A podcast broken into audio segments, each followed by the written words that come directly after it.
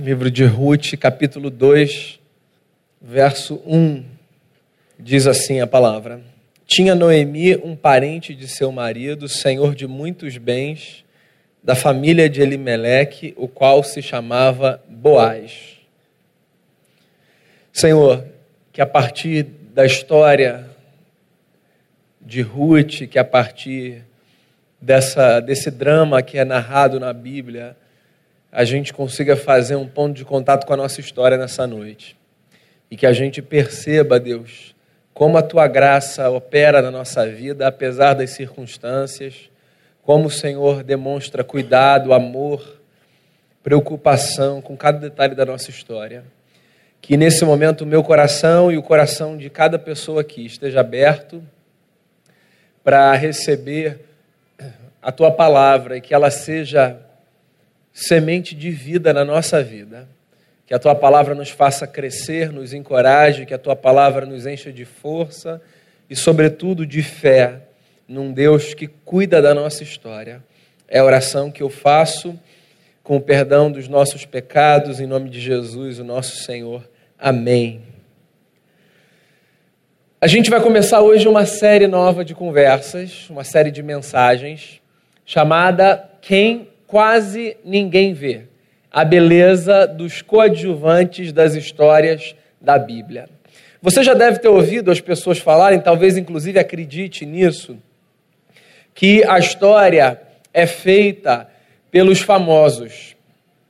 É, tem muita gente que acredita nisso. Tem gente que lamenta, por exemplo, por não ser uma celebridade porque acredita piamente que a história é feita principalmente ou apenas por aquelas pessoas que no âmbito social se destacam em alguma medida. E eu acho essa hipótese um tanto quanto falha. A história não é feita nem apenas nem principalmente pelos famosos. Na verdade, existe em cada história, ainda que a gente pincele protagonistas, existe em cada história uma beleza singular nos coadjuvantes. Então eu queria que você pensasse aí nas histórias, por exemplo, da Bíblia que você conhece. Talvez Davi e Golias, é, história de Sansão e Dalila, Arca de Noé, enfim. Personagens que, quando a gente olha para eles, a gente pensa assim: um grande homem de Deus, uma grande mulher de Deus. Eles são, e eu não vou questionar isso aqui. Meu ponto é o seguinte: às vezes a gente deixa de perceber que figuras que não são tão, tão centrais nas nossas narrativas, ocupam, sim, um papel muito belo na construção das histórias. Queria que você pensasse, inclusive, na sua história. Em gente que ocupa papel coadjuvante, já que na sua história o protagonista é você, mas que nem por isso deixa de desempenhar um papel belo. A gente vai passar quatro semanas aqui tentando perceber a beleza da história de gente para quem a gente geralmente não olha quando a gente lê narrativas bíblicas. E eu queria começar essa série olhando para uma história que é a história de Ruth. É um pequeno livro da Bíblia que está lá no Antigo Testamento. Na minha opinião, um dos livros mais bonitos do Antigo Testamento. Eu acho esse livro bonito por uma razão simples. O livro de Ruth não é um livro que conta a história de anjo que vem do céu, de fogo que cai de coluna de nuvem. Não é um livro de milagre de terremoto, de cadeias se rompendo. O livro de Ruth é um livro supernatural, como natural é a nossa vida. Eu acho que as histórias naturais carregam consigo uma beleza singular. Eu tenho a impressão de que é mais fácil a gente ver ponte entre a nossa história e uma história natural do que entre a nossa história e uma história toda sobrenatural, nada contra elas.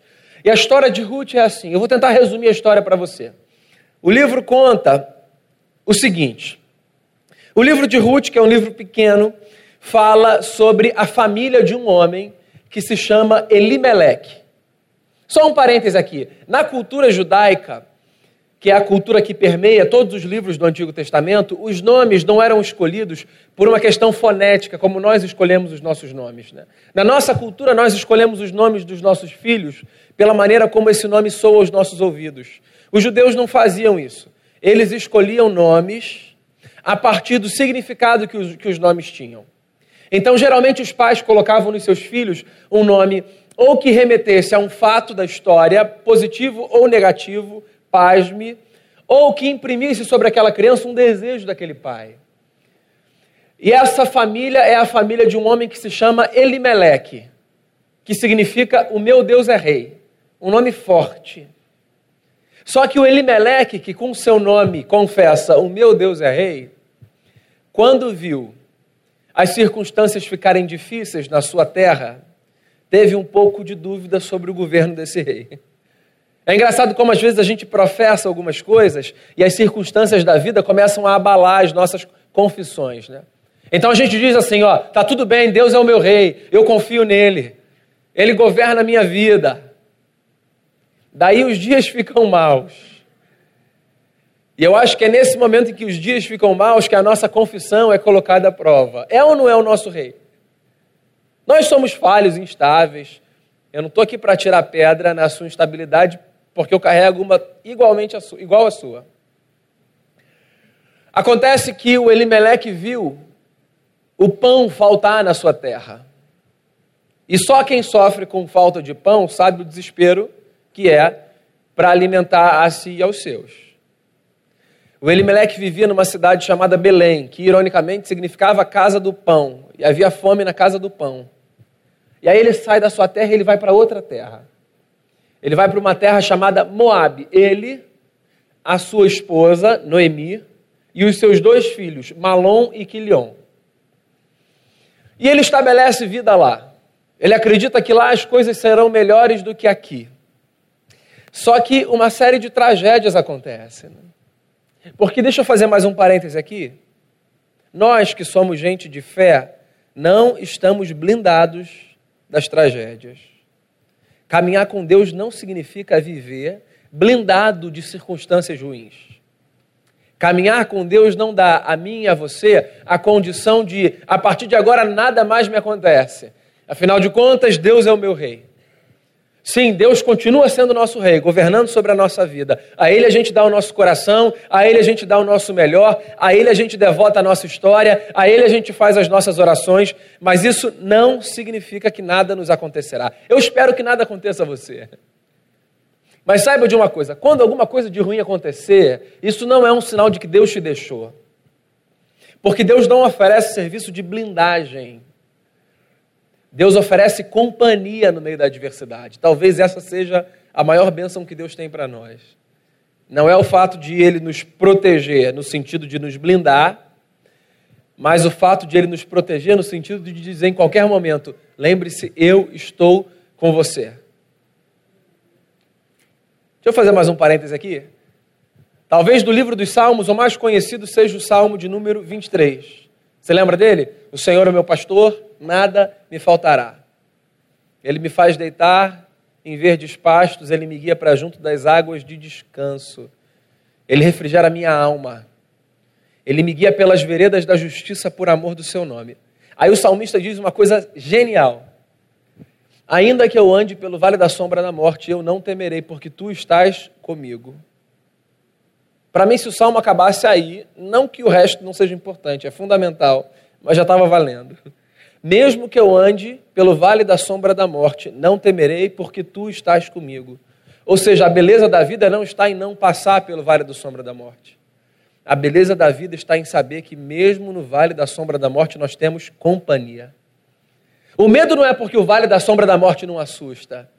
O medo deixa de existir porque, por mais assustador que seja o vale da sombra da morte, quando a gente sabe que Deus está com a gente, o nosso coração se aquieta.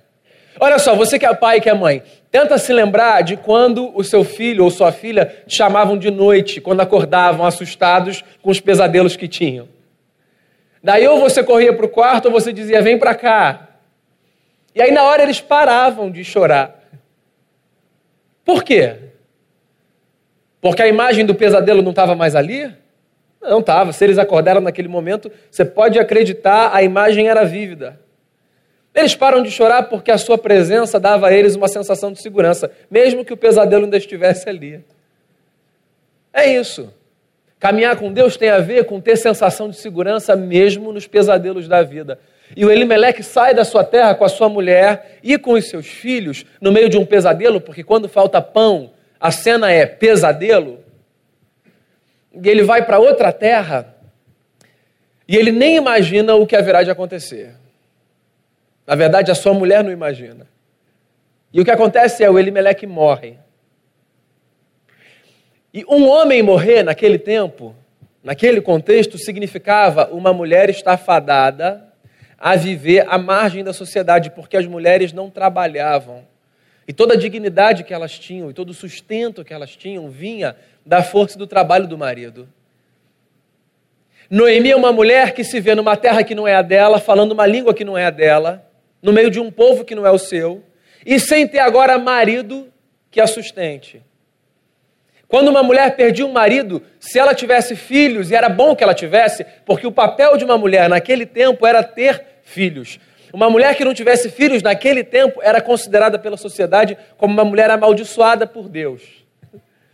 Essa mulher tinha dois filhos. O que significava que, mesmo que ela estivesse atravessando o luto, pelo menos ela tinha condição de sobreviver. Sabe qual é a tragédia? Esses dois filhos, depois de terem se casado naquela terra e de terem vivido dez anos ali, morreram também. Então a história de Ruth é a história de uma mulher que sai da sua terra com seu marido e com seus dois filhos e que em algum momento se vê sem o marido e sem os filhos, porque todo mundo morreu. É trágico, né? Eu disse a você, nós não estamos blindados das tragédias da vida. Eu vou tentar encurtar essa história, ela é um pouquinho longa. A Noemi, depois que ela perde o seu marido e os seus dois filhos, ela resolve voltar para sua terra. Porque ela ouve a notícia de que a fome tinha passado naquele lugar. E aí ela volta para sua terra e as suas duas noras, Ruth e Orfa, dizem assim: Nós voltaremos com você. Nós somos família agora.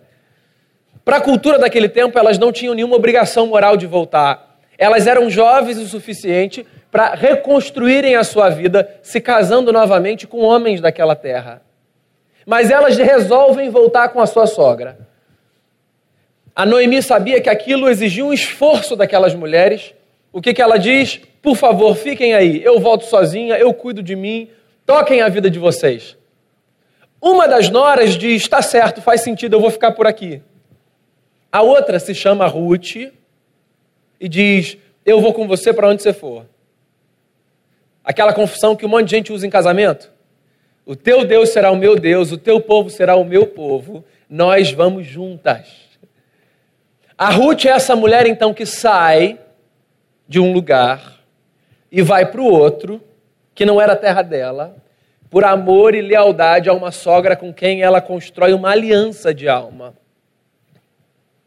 E aí, encurtando uma longa história, o que acontece é o seguinte: elas duas voltam, mas nenhuma delas tem marido.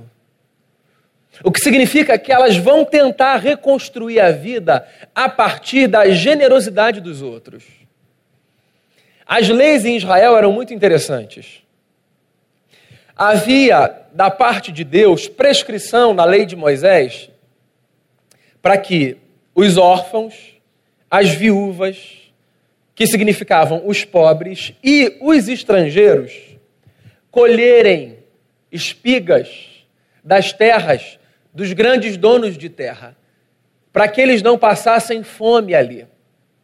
A dinâmica era mais ou menos o seguinte: um pobre em Israel ia para uma terra e ele se apresentava como alguém que desejava colher espigas. E era assim que funcionava.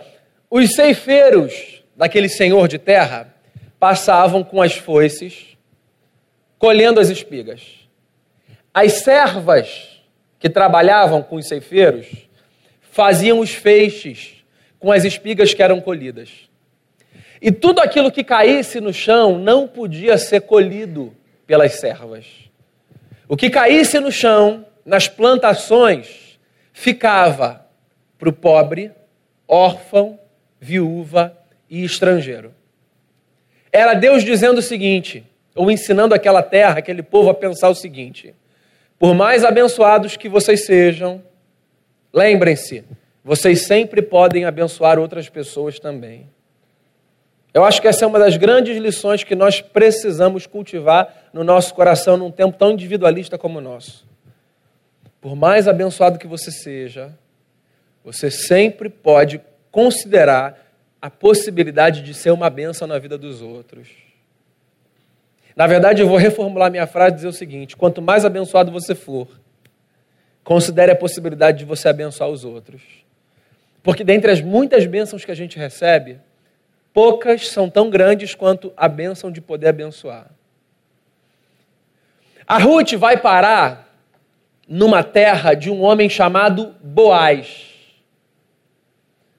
E foi exatamente esse verso que eu li. Tinha Noemi um parente de seu marido, senhor de muitos bens, da família de Elimeleque, o qual se chamava Boaz. O Boaz se revela um grande homem, um homem de caráter, um homem que eu e você certamente chamaríamos de homem de Deus. Por quê? Porque ele dá alguns indícios de ser um homem com um coração muito generoso nessa história.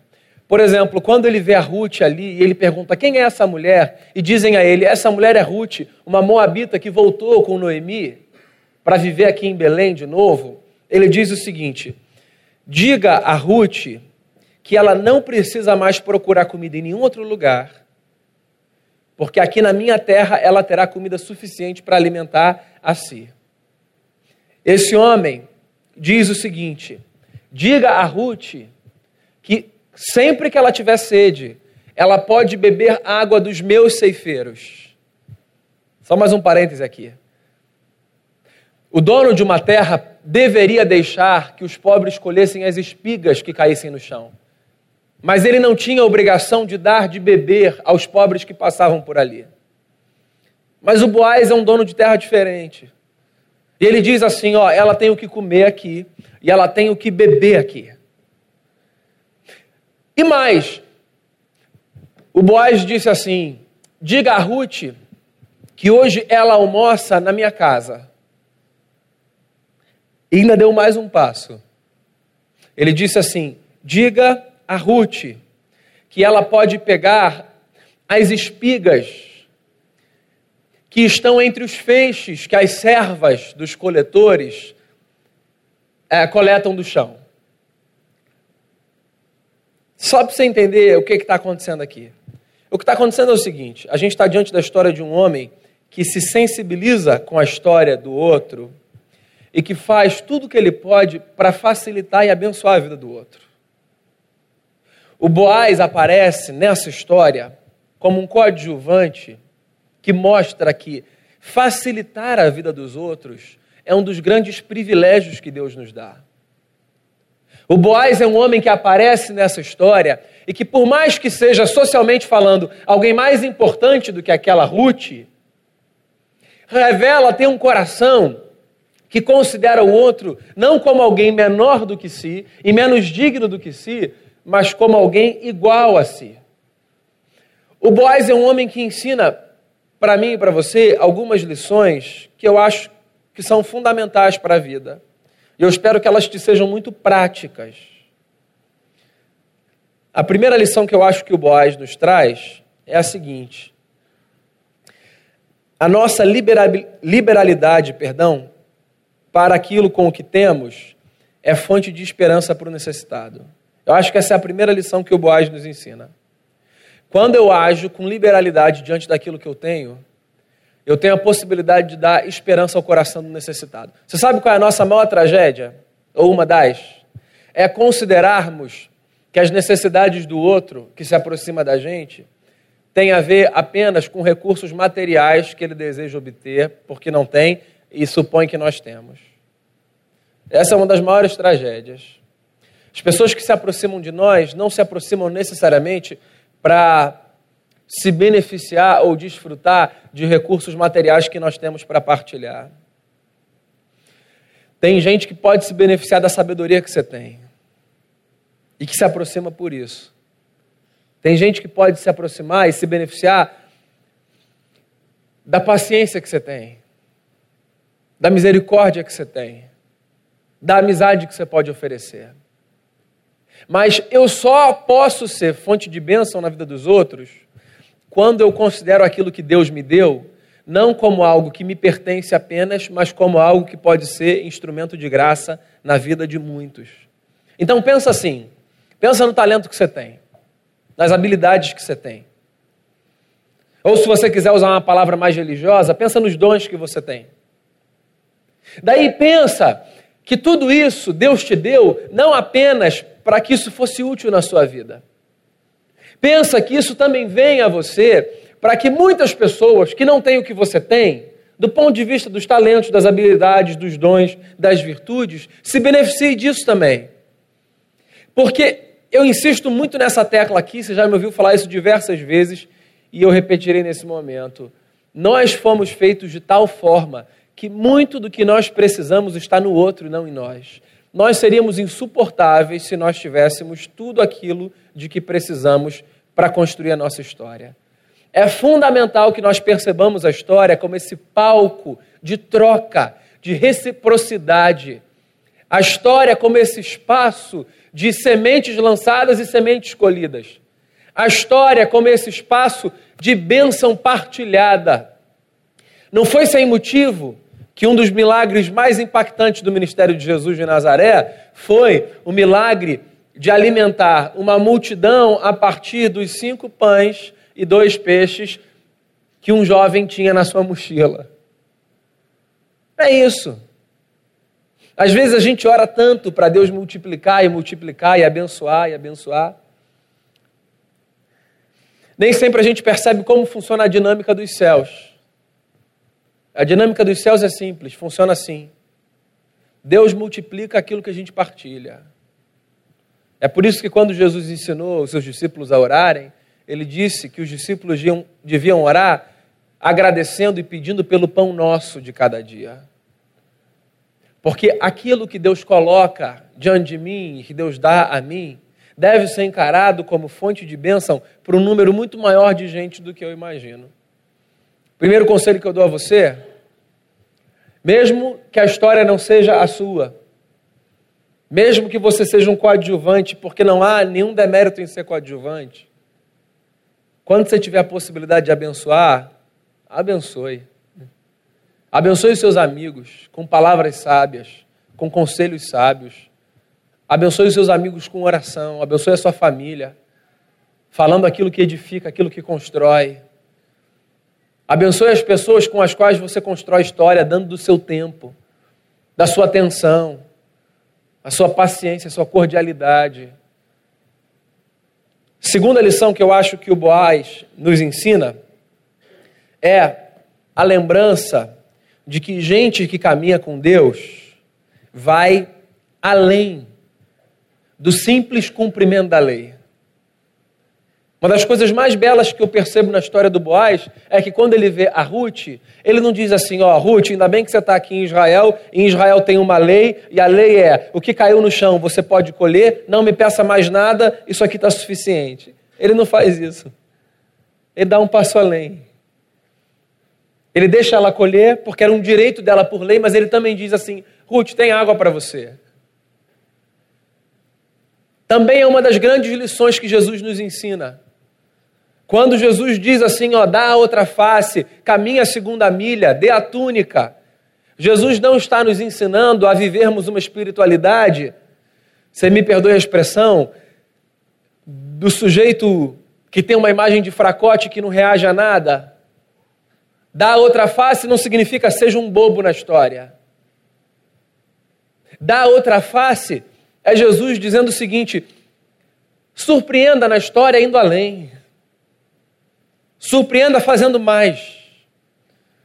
Então, se você acha que o passo que você devia dar era até aqui, se lá no fundo você tem consciência de que você pode dar mais um passo, menor que seja, dê. Se nos seus relacionamentos você conseguiu assim caminhar o máximo, mas se você no fundo tem a suspeição de que dar mais um passo é possível, dê mais um passo. Deixa eu fazer uma confissão pastoral aqui. Uma das coisas mais difíceis para mim no aconselhamento pastoral é estar diante de gente que considera a possibilidade é, de uma separação.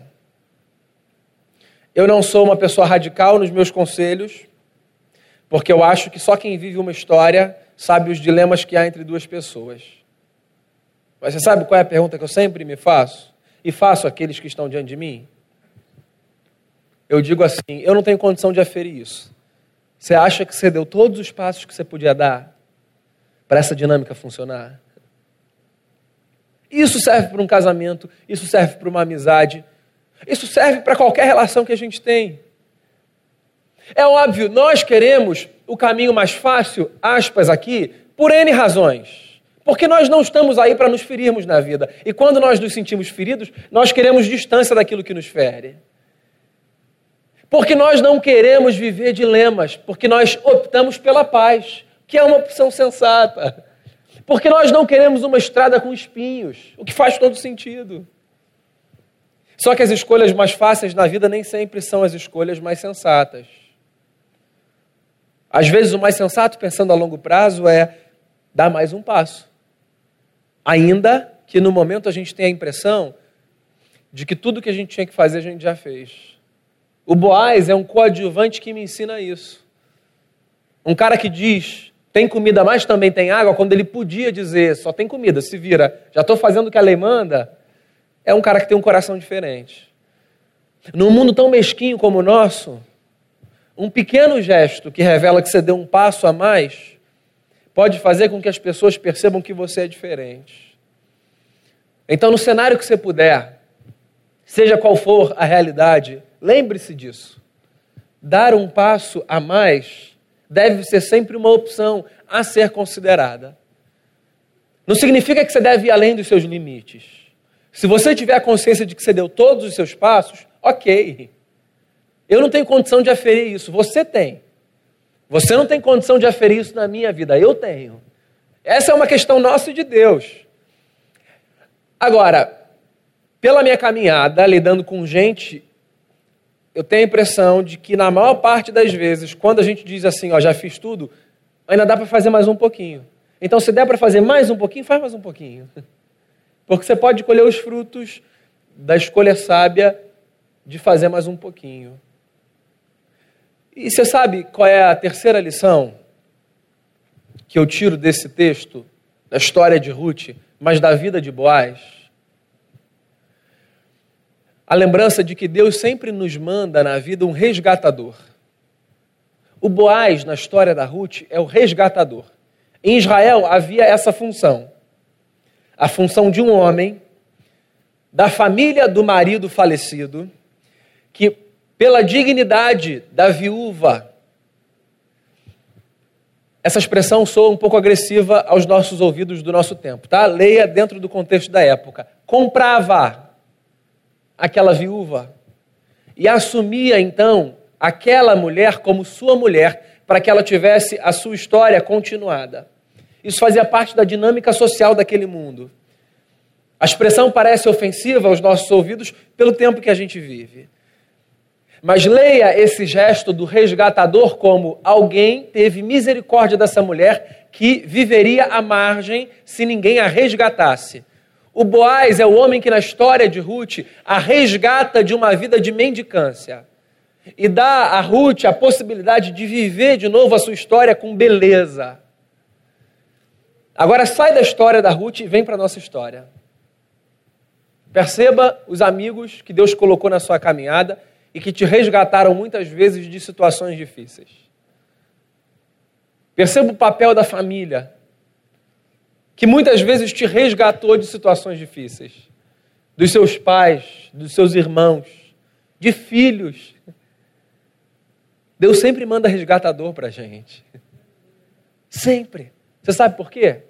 Porque o maior interessado em que a gente saia daquela condição de fundo do poço é o Criador. Deus não tem o menor interesse em que a gente viva uma vida de tragédia sofrida. Eu dizer que Ele não nos blinda não significa dizer que Ele tem prazer em nos ver naquela condição. É que os desertos são inevitáveis. Mas os desertos a gente sempre atravessa. E sabe o que a gente descobre no deserto? Que anjo existe sim. E não é porque a gente sempre vê alguém com asa batendo e descendo do céu. É porque Deus tem prazer em mandar na nossa história pessoas para as quais nós olhamos e chegamos a uma conclusão: isso só pode ser um anjo de Deus. pelo papel que ele ou ela ocupam na nossa vida em determinados momentos. O Boaz é um resgatador. Talvez você tenha os seus, eu tenho certeza disso. Talvez para muitos você seja um. Porque quando a gente vive pensando o que nós temos é para mais gente do que apenas a gente. Quando a gente vive pensando é possível dar um passo além, invariavelmente a gente se vê nessa terceira condição. A de termos e de sermos resgatadores de histórias. Bem, mais do que tudo isso, Boaz é uma lembrança de que Deus enviou seu filho Jesus para nos resgatar de uma história trágica. Jesus é o nosso grande resgatador, que aparece na nossa vida, nas estradas empoeiradas, nos dias cinzas, nos momentos de angústia, nos trazendo a notícia de que Deus não nos deixará sós. Eu gosto de me lembrar da voz do anjo que a Maria e José aparece dizendo: O menino se chamará Jesus, porque ele salvará o seu povo dos pecados deles. Jesus é o nosso resgatador, aquele que veio para nos salvar. A minha oração é para que na sua história você encontre entre os seus muitos resgatadores, entre os homens amigos que te salvem, que te ajudem, que te estendam a mão, que deem um passo a mais, que partilhem do que tem com você. A minha, a minha oração é para que você seja, na vida de muitos, um resgatador. Que você tire do buraco e da lama a gente que você tem condição de fazer. Com oração, com abraço, com afeto, com recurso se preciso, se você puder, com tempo, com paciência, com ouvido. A minha oração é para que a gente sempre dê um passo a mais. E a minha oração é para que a gente perceba o grande recado dos céus. O grande recado dos céus é: existe um Deus que virou gente e que veio a esse mundo para me salvar e para te salvar. E é com essa oração que eu queria encerrar a nossa reflexão nessa noite sobretudo a você que se encontra cansado. Lembre-se, existe um Deus que veio para te salvar. Amém? Queria convidar você a ficar de pé, se você puder e quiser. A gente vai fazer uma oração final. Não sei se tem algo que você queira colocar diante do Senhor. Queria ter o prazer e a alegria de orar com você e por você. Se você tem algo que você queira colocar diante de Jesus, como um gesto simbólico de fé, eu queria chamar você a sair do seu lugar e vir aqui à frente. Queria ter a alegria e o prazer de orar com você e por você. E que, se você precisa de um resgatador, que Cristo seja o seu grande resgatador nessa noite. E que, se você pode ser na vida de alguém um resgatador, que você assuma esse lugar, esse papel. Que você seja instrumento de Deus na vida das pessoas. Essa é uma das maiores bênçãos que a gente pode ter ser instrumento de Deus na vida das pessoas. Seja você o anjo que as pessoas encontram no deserto, assim como você encontra muitos anjos no seu deserto. Senhor Deus, obrigado pela alegria de podermos encontrar em Jesus a expressão de um Deus que veio para nos salvar, de um Deus que nos ama, de um Deus que o tempo todo nos dá recados dos céus que trazem a boa notícia de que há esperança, de que há misericórdia, de que há graça, de que há salvação, Senhor Jesus. Obrigado porque Jesus carrega no nome a boa notícia de que há salvação, de que ninguém precisa viver refém das suas tragédias, dos seus medos, das circunstâncias da vida. Leve-nos, Senhor, a consciência de que um passo além sempre é possível que nós sejamos sinceros conosco nas nossas análises. Que o Senhor nos leve a percebermos com mais clareza os limites que estabelecemos. E que quando for possível darmos outro passo, que nós façamos assim.